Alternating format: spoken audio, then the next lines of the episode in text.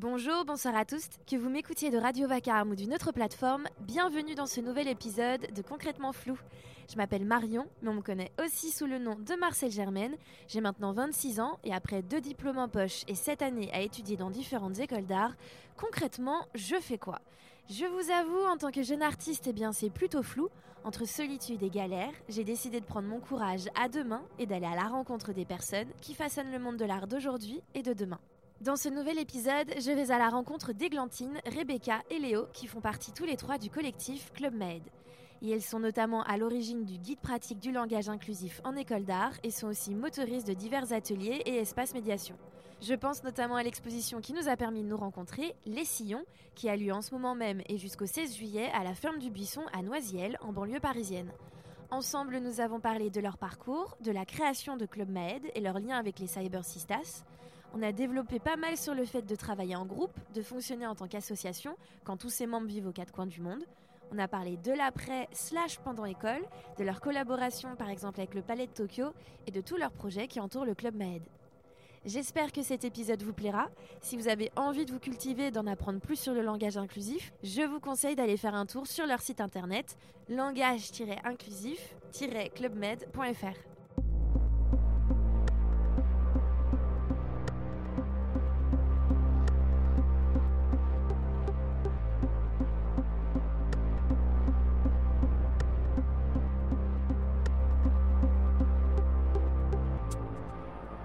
Salut Club Med. Salut Marion. Ça va? Oui, et toi? Alors, il n'y a qu'une seule voix qui me répond pour l'instant, mais euh, en réalité, salut. Bonjour. en réalité, on est quatre autour de la table et c'est pas une habitude que j'ai. Normalement, je suis face à face avec euh, un, une artiste ou, euh, ou travailleuse de l'art. Et, et, cette fois-ci, non, c'est un collectif que je reçois et hum, enfin que je reçois. Je squatte toujours chez les gens, je tiens à préciser, mais euh, donc merci de m'accueillir et merci d'avoir accepté de faire cet épisode euh, avec moi. Donc autour de la table, nous avons euh, Léo. Voilà. Coucou Léo. Salut. nous avons Rebecca. Oui, bonjour. Et nous avons une nouvelle fois Églantine qui va nous dire Bonjour. Bonjour encore. J'aime bien resituer à chaque fois euh, comment s'est fait un petit peu cette rencontre. Et c'est plutôt cool parce que pour la première fois, c'est vous en fait qui est venu euh, vers moi parce que vous m'avez proposé de participer plus ou moins euh, à l'un de vos projets. On va en parler un peu plus amplement euh, tout à l'heure.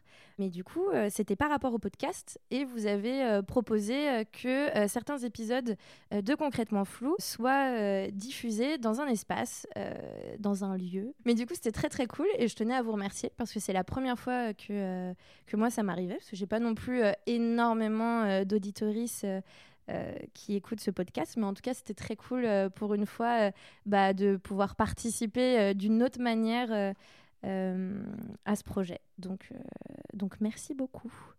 Alors, on va commencer l'épisode de manière très simple. Parce que finalement, qu'est-ce que c'est Club Med Et puis qu'est-ce que c'est? On n'en a pas encore parlé, mais Cyber Sistas. Ce que c'est le Club Med, donc effectivement là on est trois personnes du Club Med, mais c'est un, une collective qui est formée de plusieurs autres personnes, on est huit en tout. On est artiste ou, ou designer. Euh, on est un groupe de travail qui enfin, on travaille sur le langage inclusif et on fait euh, de la vulgarisation, on fait de la pédagogie, on fait de la diffusion et on a fait plusieurs, euh, plusieurs on a fait des ateliers, on a fait des workshops, on a fait des conférences. Donc on a fait plein de, de formats sur ces questions-là et la question des, des stéréotypes de genre.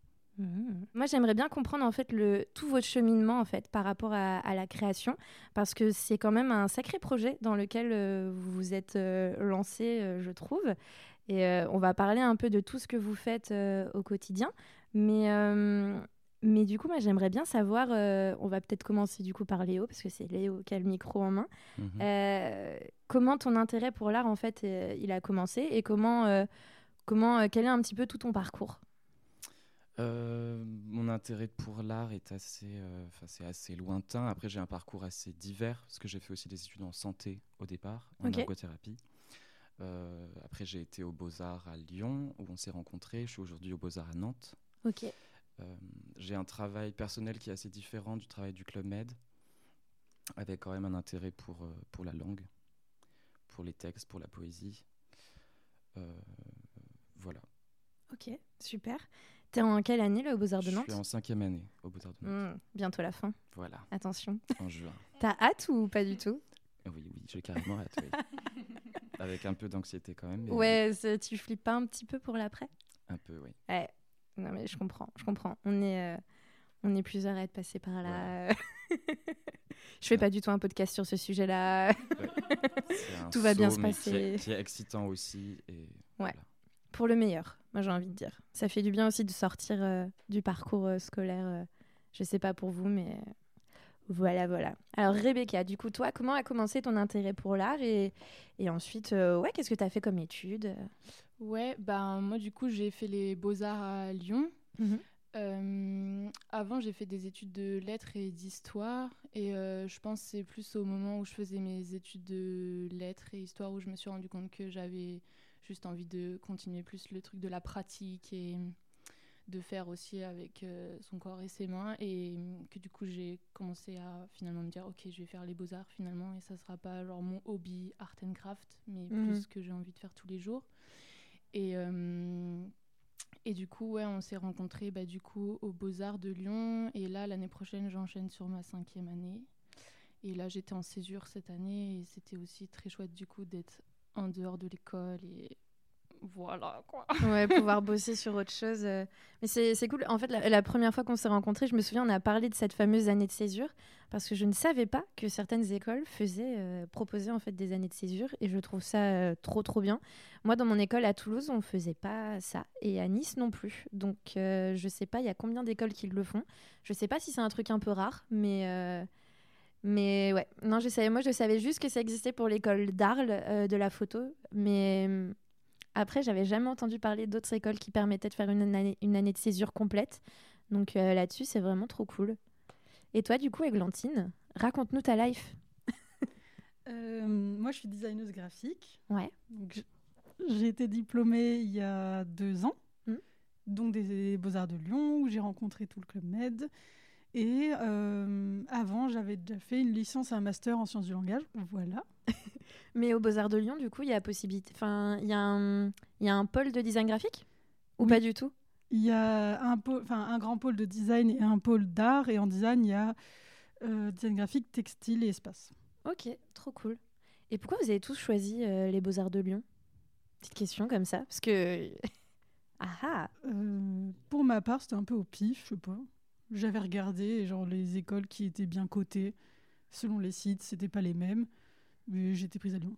Ok. Euh, je pense que c'était l'aspect où je savais qu'il y avait des gros pôles techniques, etc. Et il y avait une grosse bibliothèque. Et ouais, c'était ça qui m'a attiré et pourquoi j'ai été là-bas. Oui, moi aussi, je crois que ce serait pareil. Aussi, c'était le.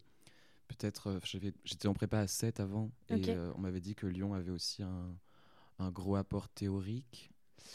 Il y avait aussi. C'était une école qui avait un peu mauvaise réputation aussi.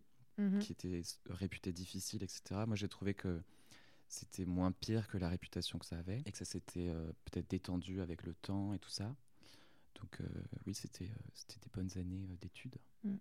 Ah, c'est vrai que moi j'avais entendu pareil aussi des des mauvaises ondes un peu qui venaient de, des Beaux-Arts de Lyon, des histoires parce que je moi j'avais rencontré enfin dans mes écoles, dans, les différentes écoles que j'ai faites, il y avait souvent des. Ça arrivait parfois que euh, des étudiantes, notamment, me disent Ah, bah, j'ai fait ma première année à Lyon, puis ça m'a.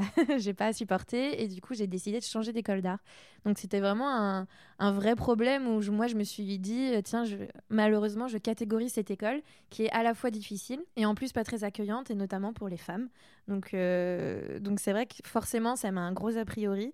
Et, euh, mais après, on me disait, ouais, mais ils ont un super master, une, un super euh, euh, cursus même après. Quoi. Il y a une sorte de sixième année, je crois, quelque chose comme ça. Il y a un post-diplôme, oui. Il y a un post-diplôme, c'est le mot que je cherchais totalement. mais, mais du coup, ouais, non, c'est assez dur de se dire, enfin, comme réalité, je trouve, pour une école. Et, et du coup, ça ne m'étonne pas vraiment que finalement, que les, que les Cyber Sistas slash Club Med se soient développés, du coup, dedans. Donc, qu'est-ce qui vous a réuni Qu'est-ce qui a été le, déclencheur? Parce que moi, je me dis, il y a dû avoir quelque chose, il y a dû avoir un événement ou un truc pour vous dire, attends, là, on est révolté, on n'est vraiment pas content, euh, il faut qu'on fasse un truc. Ouais, bah en fait, c'était. Enfin, comment dire?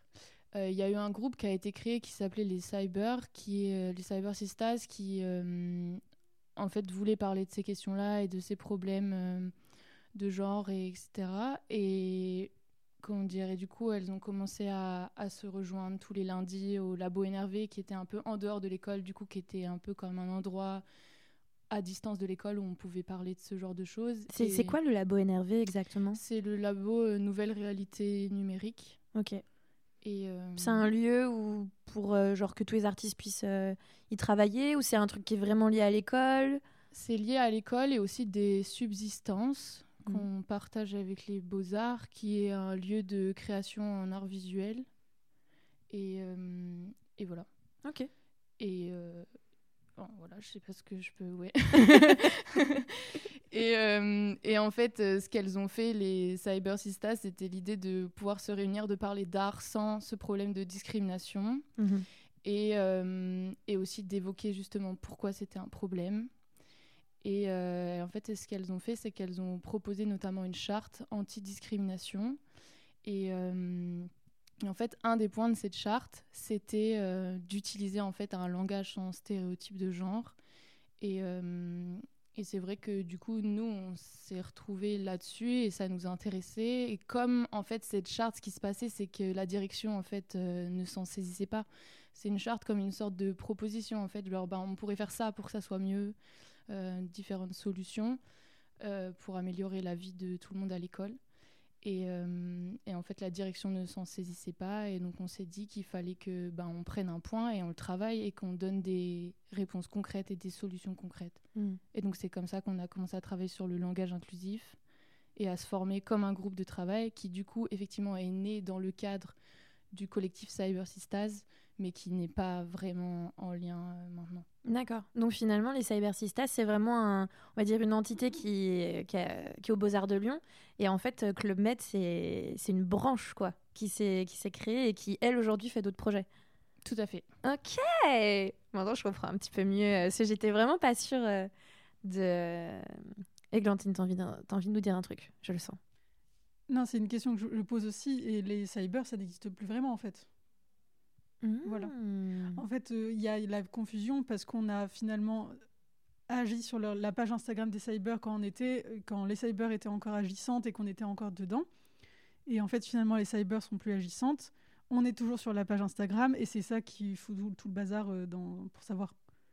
Ah, et c'est en discussion de est-ce qu'on fait pas un nouvel Instagram parce qu'en fait tout le monde est paumé hmm. sur qui on est, qui sont les cyber et tout. Ok. Non, c'est intéressant. après, il y a c'est hum, j'ai pas le mot, j'ai le mot en anglais genre euh, merge, vous voyez, enfin c'est horrible, j'aime pas sortir des mots comme ça. Mais euh, si quelqu'un a la traduction, une fusion, merci, c'est gentil. voilà, en fait, sinon oui, il y a une histoire de fusion à faire. Est-ce que, est que, ouais, c'est pas possible de changer juste le nom de l'Instagram? Ou, ou ça dépend peut-être que les, les cyber aussi ont envie de garder euh, tout le travail qui a été fait auparavant sur leur Insta aussi? Ouais, nous aussi, on n'a pas envie d'effacer d'où on vient et en même temps, euh, c'est pas qui on est maintenant. Mhm. Et en même temps, on va pas écraser euh, qui ont été les, cyber. Du coup, c'est un peu une question qu'on a sans réponse. Enfin, si, enfin, créer un nouvel Instagram. Oui, c'est vrai que ça peut être aussi une mm. bonne idée euh, pour l'avenir parce que c'est un projet qui a l'air quand même de, de bien fonctionner et de et d'avoir des projets futurs, quoi. Mm. C'est sûr. Mais c'est sûr qu'on n'est pas les plus proactives et agissantes sur les réseaux aussi. Ah. Je pense qu'on aurait pu s'en emparer plus tôt et faire un nouvel Instagram plus tôt, juste on le fait pas parce que. Euh, Il vous manque quelqu'un à la communication? Ouais, grave. Ceci est un appel à projet. Qui est intéressé Surtout qu'on peut le dire aujourd'hui, vous n'êtes plus vraiment euh, que basé à Lyon. C'est ça le truc. C'est que j'ai l'impression que tout le monde est un petit peu dispersé. Oui, en effet, il y a très peu de gens à Lyon maintenant. Enfin, il reste peut-être euh, deux, trois personnes, mais on a fait des projets vraiment autour. Il y a des personnes qui sont en France ou même à l'étranger. Euh, peut-être on a, on peut citer aussi les autres bah, personnes. Carrément, ça serait trop bien. Maintenant. Bah il, y a, Chloé qui est en Norvège en ce moment. Il y a mhm. Enza qui est à Bruxelles. Iris qui est aussi à Lyon. Bérénice qui est aussi au, Beaux-Arts de Nantes. Émilie qui, est, euh, qui va terminer aussi euh, la cinquième année au, Beaux-Arts de Lyon. Églantine mais du coup, hein, à Cherbourg. Et puis voilà. Mais c'est trop bien parce que vous êtes vraiment éparpillés partout. Enfin, vous avez enfin mille manières de pouvoir, je suppose aujourd'hui, même travailler tous ensemble. Et je suppose plein de projets aussi qui doivent venir aussi plus facilement. Parce que si un tel et un tel est dispersé, enfin, je suppose qu'à des moments, vous allez avoir des projets, mais dans toutes les villes du monde entier. Moi, j'y crois. Hein, franchement, ça serait super cool. si vous avez quelqu'un là, comme, bien sûr. On sait jamais.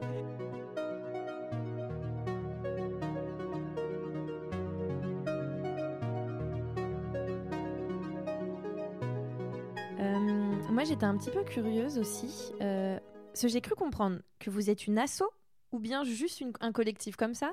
Comment, comment vous fonctionnez en fait tous ensemble? Eh ben, au niveau administratif, on est une association parce qu'on a besoin d'avoir un compte en banque et que et faire des factures et des devis et tout ça, vu qu'on essaie de... enfin, on, se fait rémunérer quand on travaille. Et après, sinon, on est une collective. Mais du coup, ça, c'est l'aspect moins administratif. Ok. Et comment, du coup, vous fonctionnez tous ensemble? Parce que si vous êtes tous éparpillés un peu partout, euh, je suppose que le travail, on va dire, euh, de groupe est, un peu compliqué. Donc, comment, euh, comment aujourd'hui une, bah, une association comme la vôtre peut fonctionner bah, du coup, il y a eu plein d'étapes. Euh, vu qu'au début. On a commencé à travailler à l'école, et puis 2020, euh, mmh. donc il y a eu le, confinement. Et en fait, toute une partie de notre travail et comment on s'est vraiment formé sur les différents langages inclusifs, ça a été fait à distance dans ce contexte-là. Vous êtes formé sur, euh, sur le langage inclusif? Oui. Euh, ok, ah. entre vous-même, vous êtes formé, vous avez suivi euh, quelque chose euh À la fois les points historiques de pourquoi, comment, de quoi on parle, d'où ça vient, et mhm. notamment l'histoire de, la de la masculinisation du langage. Et ensuite, les différentes possibilités alternatives pour rendre le langage plus représentatif de tous. Et, et, donc, c'est dans ce contexte-là aussi qu'on a fait les premières choses, qu'on a fait des podcasts pour l'école, qu'on a essayé de diffuser aussi ce travail qu'on faisait, aussi le diffuser à l'école. Donc oui, peut-être qu'on a commencé à ce moment-là à travailler à distance et à commencer à, se, à, avoir cette petite gymnastique. En fait, on a commencé dans l'école. Au début, on se rejoignait euh, en présence et après, le confinement a fait qu'on a continué et du coup, c'est là qu'on a adapté aussi la manière dont on s'adressait à l'école comme on était à distance, on a créé un site internet qui est un guide de vulgarisation du langage inclusif, de l'histoire de la langue, de la masculinisation et comment on fait pour avoir un langage plus inclusif. Il est disponible, qui est disponible partout euh, si on veut. Voilà, euh, langage inclusif Club Med. Mm. Et on a commencé aussi à faire des podcasts qui étaient diffusés sur la radio euh, Inomab, qui est la radio de l'école pendant le confinement. Et ensuite, quand on est revenu à l'école, on était de nouveau en présentiel. Et là, on a commencé à travailler ensemble pour de vrai, ce qui était aussi un peu bizarre parce qu'on avait l'habitude de se voir en visio et on se connaissait pas vraiment tous. Enfin, je me souviens qu'au début, on savait même plus dans quelle année on était les unes les autres. Mhm. Et ensuite, le fait d'être éparpillé, on a commencé à re-être en visio. Mais au début, c'était quand même un peu l'enfer, en fait, de faire des visios à neuf personnes. Et euh, c'est pour ça que là, on est en train de penser à mieux s'organiser. Et euh, bah, Églantine, peut-être tu veux en parler, mais on a fait créer une espèce de règle de vie collective ou de fonctionnement euh, pour que tout le monde euh, y trouve son compte. Oui, parce que du coup, euh, au début, on le faisait sans, enfin, on s'organisait sans l'avoir trop réfléchi, trop pensé, et ça marchait plutôt bien parce que il y avait de la présence, du présentiel, et aussi parce que on démarrait, qu'on n'avait pas mis le projet. Et mmh. là, vu qu'on a pas mal de projets, enfin on nous demande plusieurs enfin pas mal d'interventions, on doit repenser des projets et tout. Donc du coup c'est plus une grosse charge de travail et vu qu'on n'est pas ensemble et qu'en fait tout le monde a des choses à côté, que ce soit les autres études, que ce soit du travail ou quoi, on a commencé à réfléchir là récemment à comment s'organiser mieux. Euh, et donc du coup ouais, on a fait des sortes de règles de vie qu'on a votées. Euh, type euh, que le Club Med, même si c'est plein de plaisir et tout, c'est un travail aussi. Donc en fait, notre conversation WhatsApp, ben, on ne parle plus après 18h. On fait des horaires de, boulot. Bon, on le respecte pas toujours euh, des fois, mais de manière générale, on le respecte. C'est une si bonne règle. Franchement, je j'accepte. enfin, c'est très est incroyable. Moi-même, je, je l'applique euh, sur plein de trucs. Ben ouais, ouais. Et euh, après, les autres règles, ouais, des règles plus de fonctionnement interne dans les projets, de travailler par duo, de comment euh, se faire confiance entre nous sur le travail pour être plus efficace, comment euh, qu'on ait en tête de le rapport aux thunes pour pas être sous-payé. Enfin bref, c'est un peu long. Mais voilà. Mais c'est vrai que c'est. Enfin, moi, je suppose que c'est pas du tout facile de travailler en groupe. Moi, je travaille euh, la plupart du temps seule. Je viens avec mes petits micros et je fais mes projets, etc. Mais j'imagine que ça doit être toute une organisation. Et on le voit bien, euh, même quand on fait d'autres projets avec d'autres personnes, il y a toujours des gens qui sont peut-être moins investis ou qui n'ont pas le temps de, enfin, juste de, s'investir dans ce projet ou qui parfois aussi avec les années sont moins intéressés. C'est, ça arrive. Donc c'est vrai que non, ça doit être toute une gymnastique à créer. Euh, oui, ben justement, on a mis en place une réunion par mois, euh, du coup en visio parce qu'on n'est pas ensemble, où euh, même si on n'a pas de projet sur le moment, on fait un point sur les disponibilités de chacune parce que parce que c'est tout à fait ok en fait de pas avoir le temps, de pas avoir envie à ce moment-là, qu'un projet nous intéresse pas ou je sais pas quoi. Et mais juste en fait l'idée c'est que tout le monde soit au clair et, et soit pas dans le flou. Mm. Et sinon c'est super ok. Et vous arrivez, vous, du coup, avec vos projets perso, à, à tout faire Ou c'est galère? Ça dépend des moments. Moi, je sais qu'en ce moment, je vous dis tout de suite, je, je, galère de ouf à gérer le podcast et à gérer mon autre travail et à gérer euh, mon travail artistique. Hein. C'est une, c'est une galère monstre. Donc, j'imagine, vous, ça doit être un peu la même chose. Et, et vu que souvent, après l'école ou euh, même pendant l'école, pour vous, ça doit, être, euh, ça doit être compliqué aussi, quoi. Je pense que tout le monde peut répondre individuellement moi, il y a des moments où ça va et des fois c'est le sbeul et, voilà. Pareil. non, mais c'est vrai que par exemple, là, le dernier projet qu'on a fait à la ZAP, je pense que c'était le bon moment pour personne. Ce moment de travail, en fait, que c'est arrivé, qu'on s'est dit, OK, en fait, on a un mois pour faire euh, ce projet qui concrètement est aménager un espace de médiation. Sur, en plus, on s'est lancé sur un truc complètement nouveau, euh, par rapport à la thématique, on pourra peut-être en reparler. Ouais et qu'en fait on s'est dit ouais on va révolutionner le monde en un mois alors qu'on est huit personnes qui travaillent à chacun chacune à un bout de France du coup sachant qu'on avait tous et toutes genre des stages en même temps des diplômes des mémoires des travails et que c'était l'enfer euh, oui c'était l'enfer non non mais après c'est aussi bien de à ce moment-là aussi le fait d'être en, d'être une collective et d'être pas seul, c'est aussi. Euh, après, ça demande effectivement un peu de rigueur sur l'organisation, la mm. communication, le transfert d'informations, tout ça. Mais le fait d'être euh, plusieurs nous permet de, de, de, faire ce genre de projet. Mm. Ou seul, ce serait effectivement très, enfin très, ouais, très compliqué. Mais c'est vrai que rigueur, c'est le bon mot. Parce que c'est vraiment quand il n'y a pas au moins une personne qui a de la rigueur dans le projet pour le maintenir, c'est compliqué. C'est très très compliqué. Alors, on va justement pouvoir parler de ces, de ces fameux projets. Euh, est-ce que euh, du coup on peut y aller un peu de manière chronologique? Parce que moi je les connais pas tous. Moi j'ai un, un peu regardé, euh, zioté ce qu'il y avait sur Instagram, etc. Mais du coup moi si je me trompe pas, le premier, le, votre tout premier projet finalement c'était le, le, le, guide pratique du langage inclusif en école d'art, je suppose. ben ouais. C'est bien ça. Qui était du coup au début un site internet. Ok. Et euh, ensuite, quand on est revenu à l'école à la rentrée et que les cours étaient de nouveau à peu près en présentiel, en fait, on a édité un mini guide papier qui a la taille de 2 à 4 qu'on peut imprimer chez soi n'importe où. Mmh. Mais euh, ça encore, je dirais que c'était quelque chose d'interne vraiment à l'école où on a, euh, ce qu'on n'en a pas trop parlé, mais vraiment au début c'était un projet militant d'engagement étudiants, étudiantes en fait. C'était vraiment, on avait envie de changer les choses dans notre école et que en fait, ben, on était tout le temps en continu en, en contact avec la direction en fait. On les a euh, harcelés en fait.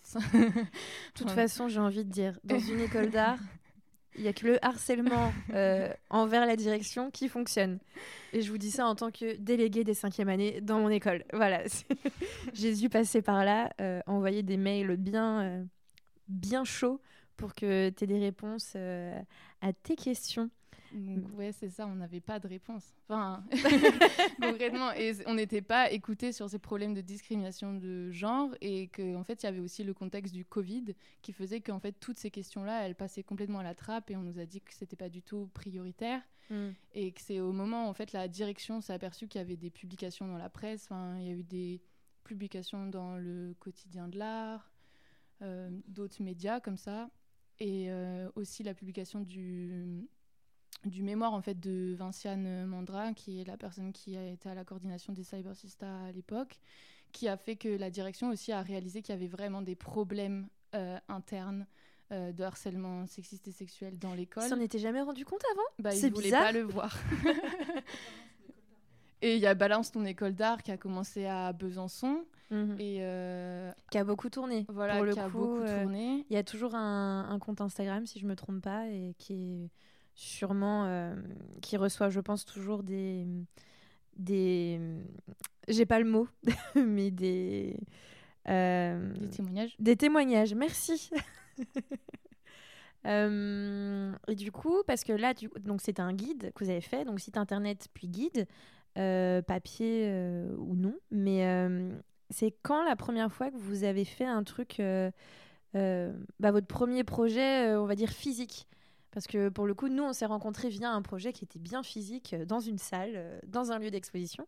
Donc ça a été quand la première fois en fait que, que c'est arrivé pour vous et que vous vous êtes dit, tiens, c'est possible aussi qu'on fasse quelque chose euh, bah, en physique? Vous savez, vous? Peut-être que c'est quand on a commencé à réfléchir à des formats d'ateliers Oui, il y a eu l'atelier test chez Chloé. Après, je ne sais plus s'il avait été fait ailleurs après. Et après, oui, le premier projet, après, c'était à l'intérieur de l'école. C'est ça, du coup Ouais, la première fois qu'on l'a fait, c'était du coup. Euh, euh, il y avait une entité euh, à l'école qui s'appelait Télescope et qui avait invité le Club Med à. à, enfin, on avait pensé à un atelier, du coup, avec historique de masculinisation, présentation de différents types de langage et une partie création. Et du coup, Télescope a invité le Club Med à euh, faire cet atelier euh, euh, auprès d'élèves de design graphique. Ok. Donc ça, c'était la première fois. Et c'était un atelier comment? C'était un atelier d'écriture, un atelier ou c'était vous savez plutôt une, enfin c'était libre de faire n'importe quoi. Je pense que ça entrait quand même dans le contexte de c'était dans les, enfin c'était avec des, des, élèves de design graphique ou même d'art qui ne sont pas complètement étrangers à faire des choses euh,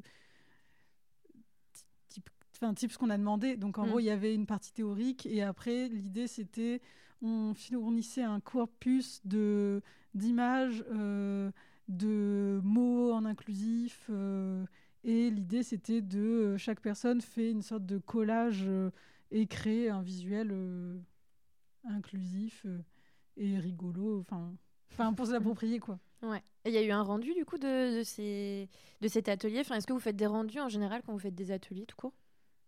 Non. Oh, enfin, c'est quoi un rendu bah, à la fin, souvent, en fait, on regarde ce que tout le monde a fait et on les lit ensemble et on fait comme une espèce de lecture. Mais l'idée, c'est plus d'être entre nous et d'avoir appris quelque chose. Et hmm. c'est pas vraiment le fait de montrer à l'extérieur. Oui. Non, mais ça aurait pu être une, une, fin, une forme de se dire tiens, euh, si par exemple, un, je sais pas si vous avez, vous avez pas un site internet officiel, je crois pas. Euh, bah, le site euh, dont on a parlé avant. Si, il est, mm. toujours, il est toujours en ligne. Bah, ça aurait pu être une manière aussi de, bah, de diffuser en fait les, les, les projets de tous, par exemple. C'est vrai. les traces qu'on garde généralement, c'est que dans ces ateliers-là, dans ces ateliers-là ou même d'autres qu'on a fait, c'est des, des fanzines. Mm. Donc j'ai des choses que les, les, personnes peuvent emporter. Et c'est vrai qu'après, le, le, fait de faire un retour dessus et de nous communiquer sur les résultats, ça, on l'a pas forcément fait, mais c'est des choses qu'on envisage aussi. Mm. Avec, euh, on en parlait aujourd'hui, de faire des fanzines et est-ce qu'on pourrait en faire une édition, faire, faire, euh, faire d'autres types mm. d'objets qui pourraient. Euh, un regroupement de fanzines, ça serait super, par exemple pour avoir un, résultat et que bah, les personnes qui sont extérieures à ce projet puissent se dire tiens, euh, moi aussi j'aimerais bien feuilleter les résultats de, chacun, chacune. Euh, oui, en fait, c'est que pour l'instant, on a des fanzines où euh, c'est des fanzines qui sont cool parce que pour les personnes qui ont participé à l'atelier. Et en fait, elles sont, c'est des fanzines complètement décontextualisées. Et c'est la discussion qu'on avait ce matin que oui, que c'est pas quelque chose qui est diffusable parce que ça manque de contexte. Et hmm. donc c'est pour ça qu'on parlait d'une édition, peut-être parce que du coup, qui explique ce qui s'est passé en première page et c'est pas juste des photocopies de, de visuels. Oui, ouais, du coup en fait il y aurait tout un travail quand même d'écriture euh, à faire euh, sur, euh, sur le projet et puis même sur toute l'explication du de Club Med en fait, tout simplement.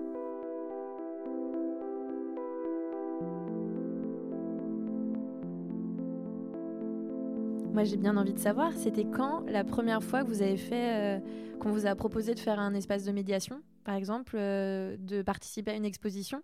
Parce que de passer à ce qu'on on fait des ateliers où on est très relié quand même aux Beaux-Arts de, Lyon, c'est quand même enfin vous n'avez pas non plus une, immense communauté autour de ce projet. Enfin, à partir de quand euh, il y a quelqu'un qui vient vous chercher dans une institution et qui vous dit bah euh, moi je veux que euh, ça bosse plus et que vous participiez à mon gros projet bah en fait c'est juste au moment du confinement où il y a François Piron qui était alors encore prof aux Beaux-Arts qui est entré à ce moment-là comme commissaire au Palais de Tokyo et euh, qui a vu ce qu'on était en train de faire aux Beaux-Arts. Et il y avait ce contexte-là aussi au Palais de Tokyo, ou dans les institutions culturelles, à se dire ah, finalement, il faudrait utiliser un langage inclusif, etc. Mhm. Et que du coup, il nous a invités à proposer justement un atelier.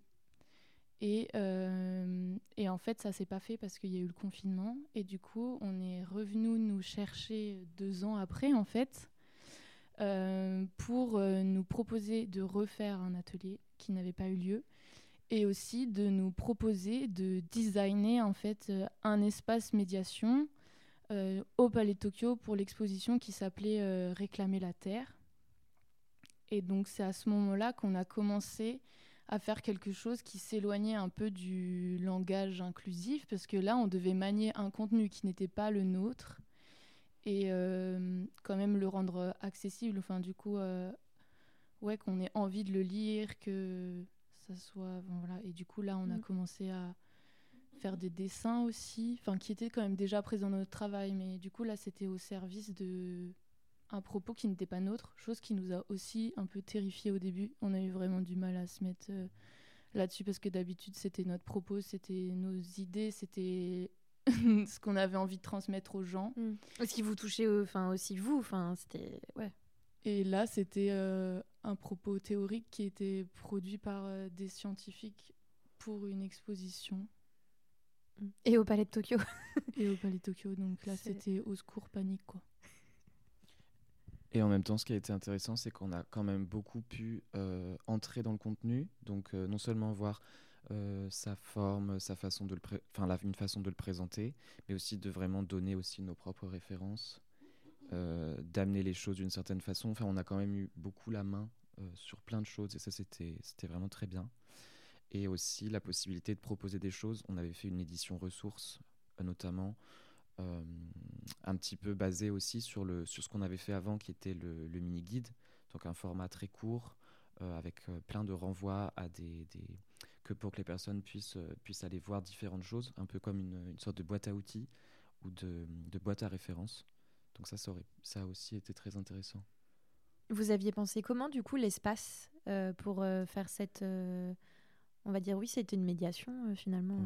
À ce moment-là, on a fait, je ne sais plus quand c'était, on a fait une résidence d'une semaine à la Maison de l'écologie à Lyon, où on était quasiment tous ensemble, ou en tout cas une bonne partie.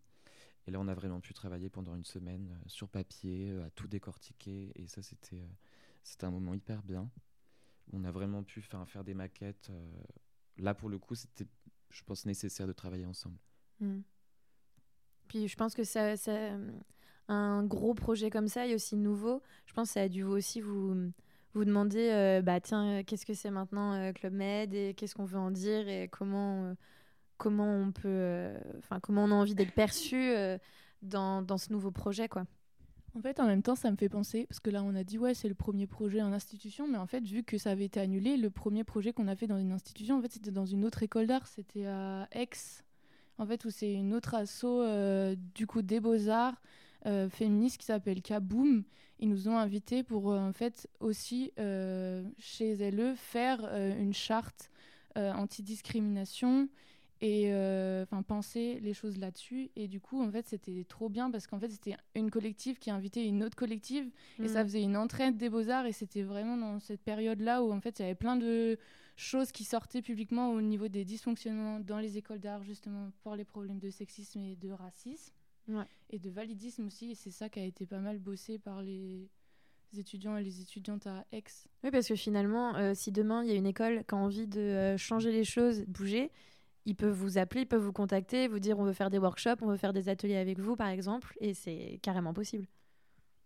Euh, oui, oui, c'est carrément possible. Mais après, euh, le palais de Tokyo, ça nous a amené à se demander qui on, enfin, ce qu'on faisait, qui on était et tout. Mais en fait, dès qu'il y a un projet, euh, dès qu'il y a un projet, ça fait un peu ça parce que le truc, c'est que dès qu'on on invente un atelier, une forme d'atelier, et qu'en fait, on le fait euh, trois ou quatre fois, à chaque fois, on voit les limites parce que les ateliers sont jamais parfaits et que du coup, et en fait, ça nous amuse pas finalement de finalement avoir pensé une sorte de produit qu'on va vendre et performer. C'est pas du tout ce qu'on a envie de faire. Mm. Donc en fait, euh, chaque projet, à chaque fois, on se demande est-ce que toutes les personnes qui sont dans le, dans le collectif sont OK avec ce qu'on est en train de faire? Est-ce que c'est toujours le langage? Est-ce que enfin, on remet toujours. Euh, enfin, en fait, à chaque fois, on met un peu en question euh, où ce qu'on fait, où on en ouais. Et les manières dans, lesquelles vous pourriez faire. Puis je suppose que ça, ça doit jouer aussi sur vos, sur vos travaux perso, en fait, parce que je me dis, si par exemple bah, toi, je pense que tu es plus euh, doué niveau euh, design graphique, je suppose, vu que c'est ton, ton travail. Mais euh, si, par exemple, certains d'entre vous ont un travail d'installation, etc., ou plutôt de peinture, ou d'autres un, travail sonore, peut-être que ça doit jouer aussi sur la manière dont vous voulez créer les, les ateliers et ce que vous pouvez en faire.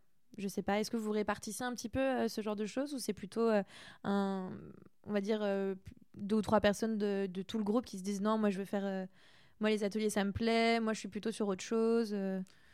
Hum, je pense qu'il y a des affinités de, de, de pratique. Mais après, euh, dans le collectif, on est deux à être designeuse graphique et, euh, et on n'est pas les deux à faire tout le design à chaque fois. Enfin, c'est, on tourne beaucoup et on va, on tourne pas mal. Mais je veux dire, on va, on va pas forcément à tous les endroits où on est à l'aise tout le temps. On est très bien sur cette réponse. Euh, est-ce que, euh, avant qu'on parle de la ZAP, du coup, est-ce qu'il y a eu un autre projet entre euh, le Palais de Tokyo et la ZAP ou est-ce qu'on va directement vers la ZAP? Est-ce qu'il y a d'autres projets dont lesquels vous voulez parler? Parce que moi, je les, moi, je les connais pas tous. Ouais, bah il y en a, on a été invité ouais dans plein d'autres choses, mais là parce qu'on a parlé de grosses institutions, mais en vrai on a été aussi dans il y a un festival tout au début qui s'appelait Ciel qui m'entoure à Marseille où on est intervenu. Il y a eu euh, la Queer Week à Paris. Euh, il y a eu Solidarité Jeunesse. Du coup, c'était des contextes un peu différents et plus de associatifs ou d'éducation populaire. Et il y a eu l'école Hirsute aussi à Nantes.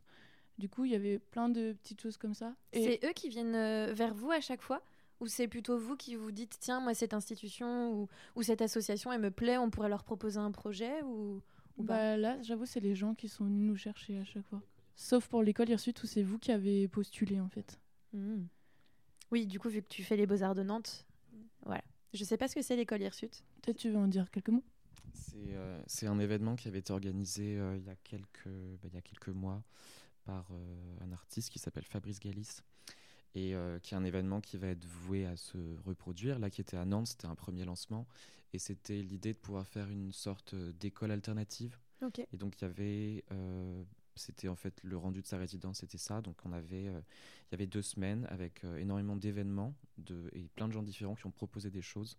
Mmh. Et donc il y avait des temps de rencontres sur sur plein de sujets, et, et c'était super. Ça donne très envie. T'as levé le doigt, tu veux dire quelque chose? Oui, j'ai levé le doigt. C'est trop mignon.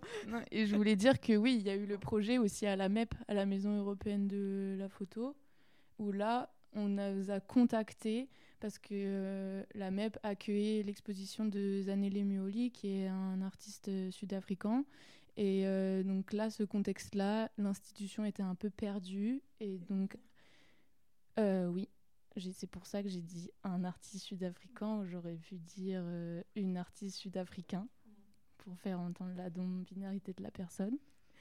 Merci pour ce, euh, cette démonstration. Ouais, exactement.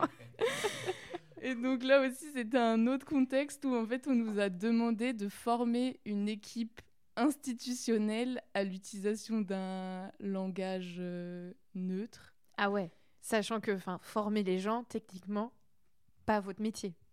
ben, c'est ça qui est un peu bizarre, c'est que dans notre engagement pour le Club Med, en fait, c'est on y met de notre patte d'artiste, genre le dessin, le graphisme, la manière dont on parle aussi quand on a fait les, les, poésies du lavage de cerveau.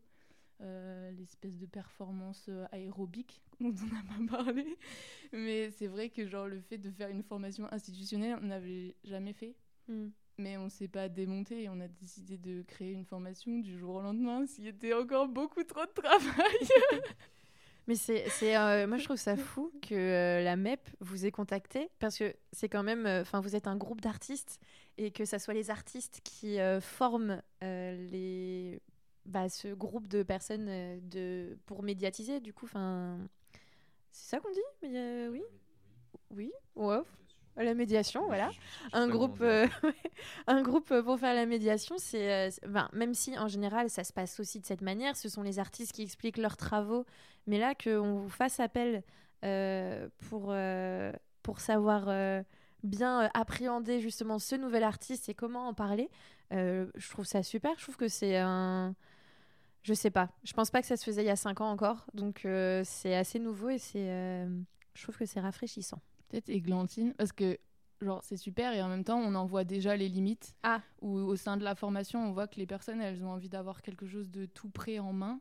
Alors que nous, l'idée, en fait, c'est de montrer que les langages inclusifs, ils sont pas formés et qu'il y a plusieurs manières et que oui, la plus institutionnelle et la plus binaire, c'est le point médian, mais nous, on essaye de sortir de ça, hmm. montrer qu'il y a d'autres voies expérimentales, que justement, en fait, tout s'adapte à quel contexte dans lequel on parle, que effectivement, la com extérieure, ça va pas être pareil que à l'oral avec le public et même à qui on s'adresse en fait. Est-ce qu'on est dans un contexte euh, féministe, euh, queer ou alors en fait, enfin, c'est l'idée des zones d'énonciation et même entre ce que là ils nous ont appelé pour cette situation, en fait, l'idée c'est que quand même nous on puisse semer des espèces de graines ou faire comprendre aux gens qu'en fait il faut l'utiliser tout le temps et tous les jours et que ça a un vrai impact dans, dans ce que ça crée autour, enfin concrètement dans la vie mm. euh, dont on est perçu et dont ça fonctionne. Et que, enfin, je te laisse la parole peut-être Eglan parce qu'on en parlait tout à l'heure de ce truc-là. Euh, oui, ça fait plaisir euh, qu'on nous demande ce genre de choses, mais aussi on participe à une sorte de pinkwashing, clairement. Hein. Et oui, du coup, c'est chouette, mais là, c'était dans le cadre, dans le cadre de l'accueil d'une artiste non binaire. Mais en fait, ouais, enfin, c'était, c'est, le, le, langage inclusif, les langages inclusifs, c'est pas Enfin, c'est dans la situation de tous les jours, dès que le public, il faut que ce soit inclusif pour le public, les personnes du public, pour les personnes qui sont reçues, et aussi avoir. Enfin, personnellement, je suis relativement assez dubitative euh, concernant les grandes institutions, euh, qu'on ne soit pas là pour cocher la case euh, inclusivité, quoi. Ouais. Mais en même temps, on est bien, on, on, on prend l'argent, quoi. Bah, ouais. ouais. en fait, ouais, d'une manière, c'est cool parce que on se dit, tiens, c'est peut-être une légère avancée, mais pour eux, ouais, c'est en mode, euh, ouais, on a coché cette case-là, ça y est, on les a fait mm. venir, on est tranquille maintenant, alors que pas du tout. Je dis, je dis pas, ouais, je dis pas forcément que c'est ça, mais c'est, c'est, on est toujours dans cette potentialité-là. Ouais. Mais en même temps, ouais, on se fait, on, on se, c'est là qu'on va chercher l'argent pour pouvoir faire aussi des ateliers ou des des actions dans des endroits où il n'y en aura pas de l'argent. Hmm. Et que. Et, enfin, on est à peu près OK là-dessus. Euh.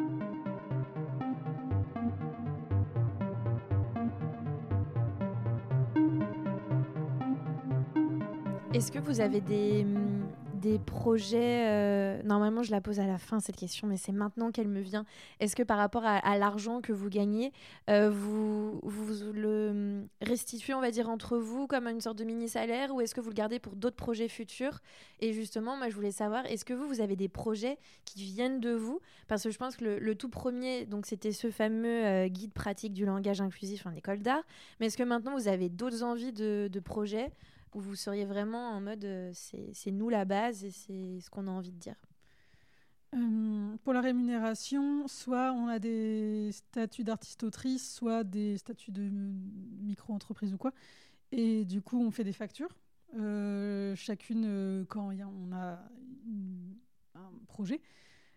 Et en fait, quand on fait un devis, une facture, euh, on met toujours, j'ai oublié comment ça s'appelle, mais une case à hauteur de entre 10 et 20% pour euh, rémunérer, la, pour, pour l'association.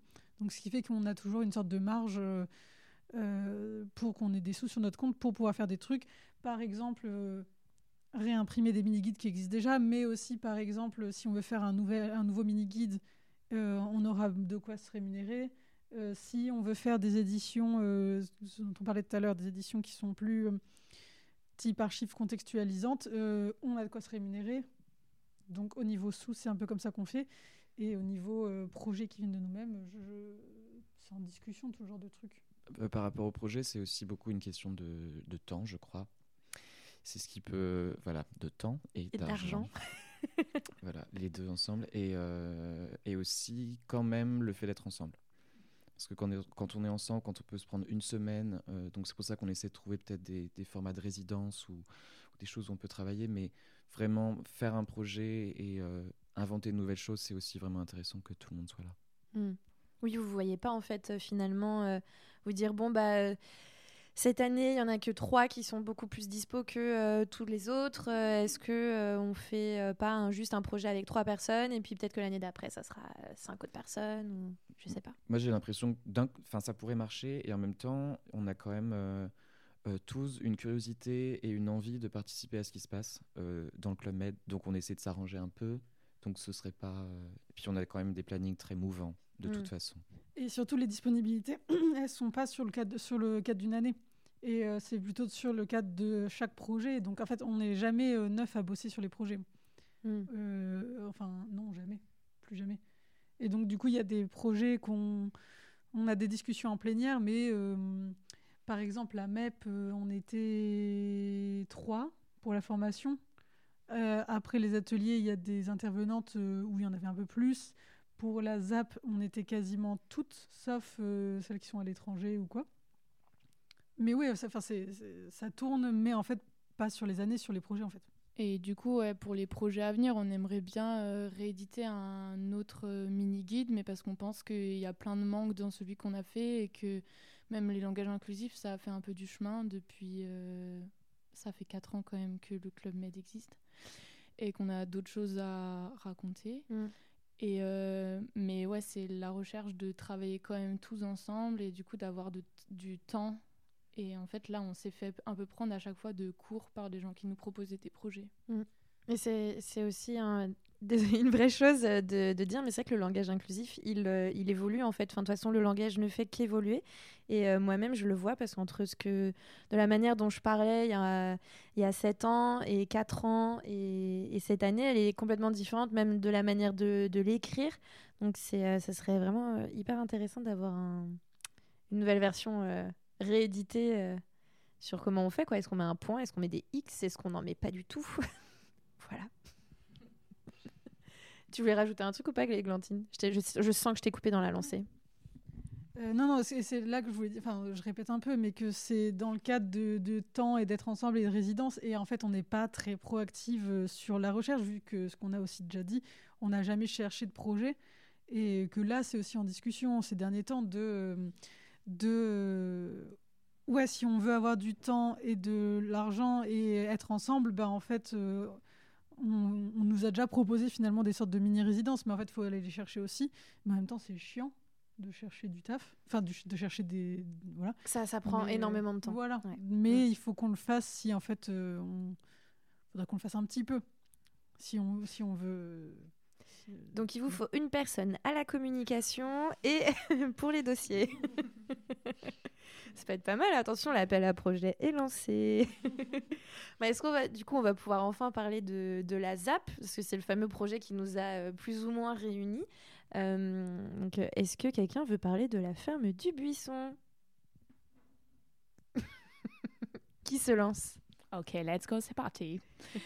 Euh, ben alors la ZAP, donc c'est la ZAP qui nous a contactés. La ZAP c'est euh, l'espace de médiation du centre d'art de la ferme du Buisson, donc c'est la zone à partager. Et euh, on nous a proposé de, bah, de proposer quelque chose, sachant que c'était dans le contexte d'une exposition qui a lieu en ce moment, en fait, en mm. ce moment même. En fait, ça existe toujours, cet espace existe. Mais c'est une très longue exposition. Et c'est ça qui est cool. L'espace, en effet, il existe toujours. Moi, je vous conseille d'y aller euh, très fortement. Et en fait, c'était une exposition qui s'appelle Sillon. Et c'est une exposition de jeunes artistes. Euh, et en fait, il y a ce contexte aussi politique en ce moment où il y a la réforme des retraites, mais il y a aussi les écoles d'art qui, pour certaines, sont occupées bah, depuis même octobre en fait. Euh, Et donc, on, s'est dit qu'on avait envie de réagir à ce contexte-là et pas uniquement de proposer seulement sur le langage inclusif, en fait.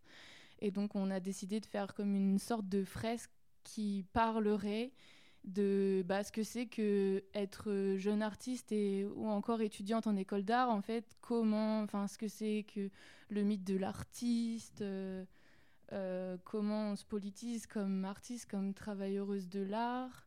En fait, toutes les questions qui nous traversent en tant que jeunes artistes et étudiantes en école d'art actuellement, et donner de la visibilité à ces questions parce que, en fait, quand on voit des expositions, ben, on s'en rend pas compte en fait de tout ce qu'il y a derrière. Et du coup, je pense que c'était ça. Et en même temps, on avait aussi envie de continuer à parler de langage inclusif. Et du coup, par exemple, il y a un jeu de cartes euh, pour apprendre qui est sur le principe. Enfin, tu veux peut-être en parler, Aiglon? Je sais pas, bonjour. bonjour. oui, on a fait un jeu de cartes qui, sur le principe du jeu des sept familles, et euh, qui. Euh, c'est un jeu de cartes rigolo euh, qui est pour. un jeu de cartes de pratique pour s'approprier les langages et, le pratiquer. Voilà. Est-ce qu'il est disponible ce jeu de cartes si des gens le veulent? Non parce que on l'a imprimé en deux exemplaires et ça valait hyper cher. Et heureusement que c'est pas nous qui, enfin c'était la ZAP qui a payé. Mhm. Mais euh, c'est aussi une manière de faire un test là. Euh, parce que du coup, on va pas l'éditer en 100 exemplaires maintenant, alors qu'en fait, nous-mêmes, on l'a testé 3-4 fois et après, on l'a mis à la ZAP. Donc en mhm. fait, on ne sait pas à quel point ça fonctionne bien ou mal. Enfin, a priori, ça fonctionne un petit peu quand même. Et, euh, Mais ouais, c'était trop bien de faire ça.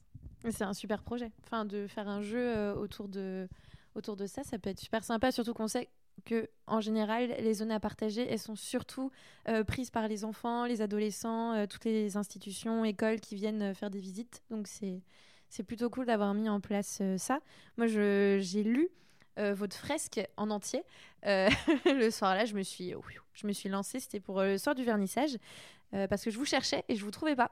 Donc je me suis dit, je vais rester dans la zap jusqu'à ce que je vois des têtes. Et euh, mais euh, ce qui est ridicule parce que j'avais aucune idée à quoi vous allez ressembler. Mais, en tout cas, j'ai lu la fresque et c'était hyper intéressant. Il y avait plein de plein de témoignages et je me suis demandé, est-ce que ce sont des témoignages de vous? Ou est-ce que vous, vous, les avez un petit peu chopés partout? Vous avez fait une sorte d'appel à projet Hey, balance ton, balance ton témoignage ou je ne sais pas. Euh, non, c'est plus nos propres témoignages. Après, il y a mm. des témoignages de personnes qu'on connaît aussi, euh, notamment de certains, certains étudiants à Lyon. Mais c'est vraiment des.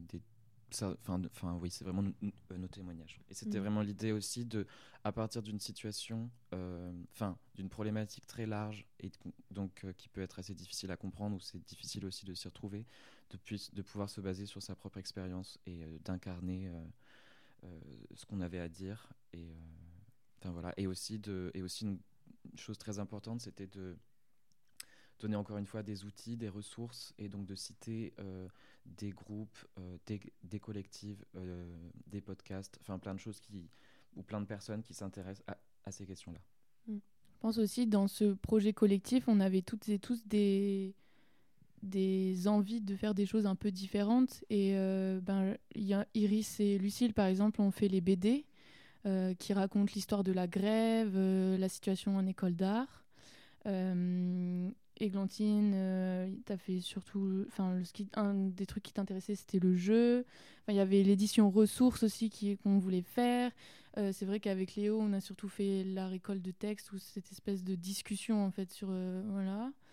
Euh, donc en fait, chacun, chacune s'y retrouvait un peu de manière différente sur ce grand projet euh, collectif. Et il y a aussi un espèce de livre d'or pour que les gens laissent des petits messages pour savoir.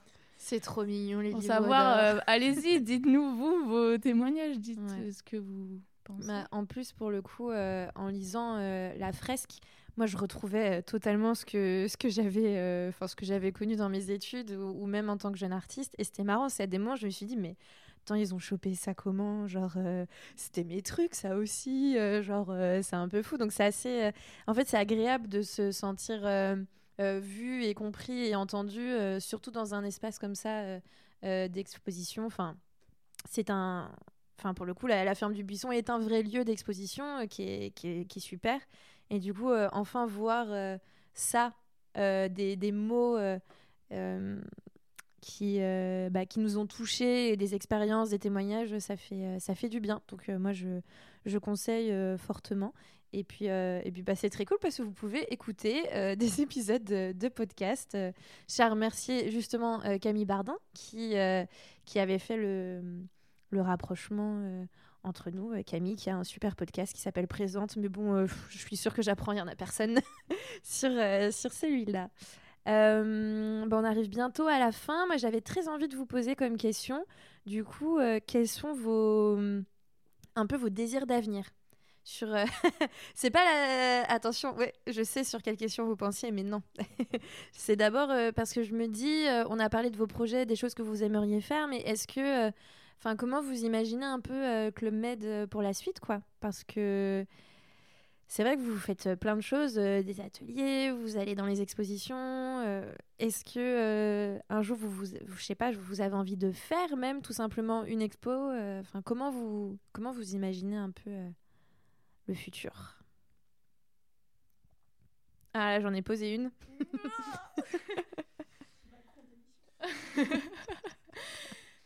Euh, ouais, bonne question. En fait, je pense qu'on on avance un peu au jour le jour. Peut-être c'est ce que vous avez compris en nous écoutant depuis tout à l'heure. Et que, ouais, pour le moment, bah, on a envie d'avoir du temps pour euh, pouvoir continuer à travailler ensemble. Et on espère avoir, pouvoir avoir ce moment. Mais nos désirs d'avenir, euh, qu'est-ce que tu qu'est-ce que vous voulez dire ouais? Oui, moi, ce que je dirais, c'est qu'il y a peut-être les, le, les défauts des qualités aussi. Enfin, on travaille beaucoup en arborescence et c'est à la fois hyper bien et à la fois parfois ça nous perd un petit peu. Et donc c'est pour ça qu'il nous faudrait aussi parfois du temps pour euh, réajuster ou approfondir certains points, etc. Donc euh, voilà, c'est un peu, c'est un peu là que ça se joue, quoi. Hmm. Ok, très bien. Est-ce que Églantine, t'as un, as un truc à dire? Euh, bah, que ça continue à être cool et qu'on fasse plein de trucs et fun et qu'on oh. s'amuse et qu'on se fasse payer. Et voilà. Pour l'instant, en tout cas, ça a l'air d'être un projet assez fun. Enfin, je me dis pour que ça tienne comme ça, sachant que vous n'êtes pas forcément allé dans les mêmes écoles, dans les mêmes endroits, c'est que ça veut dire que vous êtes quand même un, bon noyau euh, solide. Parce que des, des, projets comme ça qui naissent euh, dans... pendant qu'on est étudiant, euh, il y en a plein qui naissent et qui, qui meurent au bout d'un an. Donc déjà là, c'est c'est assez super ce que vous avez. Et justement, pour tous ces projets qui meurent au bout d'un an ou pas, et pour euh, tous les étudiants, euh, étudiantes et jeunes artistes, est-ce que vous avez des conseils à donner? Euh, Faire collectif. Waouh, alors c'était court. Le titre du conseil. Mais encore.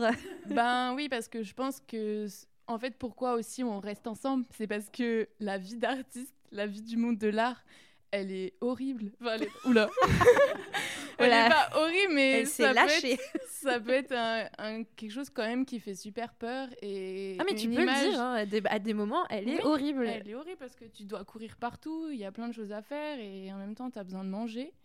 Et, euh, et en fait, le fait d'être ensemble, et de pouvoir faire ce projet aussi qui est en dehors de notre pratique, qui est une sorte d'engagement en fait. Ça nous permet aussi de nous défouler sur certaines choses mm. et de faire des choses qui sont plus décomplexées par rapport à notre pratique artistique. Et c'est surtout ouais, le fait d'être ensemble, en fait, on apprend plein de choses. Et euh, le fait d'être ensemble là vis-à-vis de ces institutions à chaque fois, le fait d'être plusieurs, et eh ben on a toujours pu négocier les conditions de travail, la rémunération, chose qu'on n'aurait jamais osé. Enfin, toi, en tant qu'un petit individu de, euh, de la vingtaine euh, face au Palais Tokyo, qu'est-ce que tu veux faire? Alors que, en fait, à plusieurs, tu as plus de culot. En fait, tu es protégé aussi par le groupe. Et du coup, ce serait ça, peut-être le conseil. Oui, oui, je crois que c'est ça. Enfin, je ressens pareil. je pense que peut-être que tous. Enfin ça donne un peu l'impression, après l'école, tout ça, qu'il faut être bon partout, qu'il faut savoir un petit peu tout faire rapidement, bien, euh, en temps et en heure. Euh, et en fait, euh, et du coup, ça peut paraître flippant. Et le fait de travailler en groupe, et en fait, ça permet vraiment d'apprendre des autres. Et du coup, on, ça se, oui, on peut se révéler aussi nos propres compétences, et, ça, c'est hyper bien. Et puis la gestion du temps, quoi. En général, on fait plusieurs boulots à côté. Mm. Euh, on peut pas, je vois un projet comme le Club Maed, euh, ça demande tellement de travail, aussi d'administration, de gestion, etc., que seul, c'est très compliqué. Et du coup, on a aussi appris à faire des tableaux de budget, euh, des choses comme ça. Chose que je pense toute seule, on aurait vraiment flippé en fait. Mhm. Et maintenant, on peut le faire pour nous-mêmes. Ouais, les statuts, euh, tout ça. Du coup, ouais, c'est rester ensemble, faire des choses ensemble, euh, voilà. Se syndiquer. Se syndiquer, carrément. Eh ben, j'ai envie de dire, euh, est-ce que vous avez d'autres choses à rajouter que vous aimeriez dire avant je, avant qu'on termine cet épisode? Big up les autres du Club Med. Big up à vous tous. Et puis, euh, bah, j'ai envie de dire euh, merci pour cet épisode. C'était très cool. Un peu décousu au début, mais c'est moi. Hein. C'est moi qui suis fatiguée. Mais, mais merci beaucoup. Et puis, à une prochaine. Au revoir. Merci Marion. Au revoir. Bye bye Marion. Merci. Merci d'avoir écouté ce nouvel épisode de Concrètement Flou. Je remercie encore Églantine, Léo et Rebecca, ainsi que toute la team du Club Med, d'avoir accepté mon invitation. Merci à Radio Vacarme de diffuser l'émission. Merci à Kojo Kara d'avoir produit les sons qu'on entend dans l'épisode. Et merci à Camille Châtelain d'avoir produit mon générique. A bientôt pour un prochain épisode.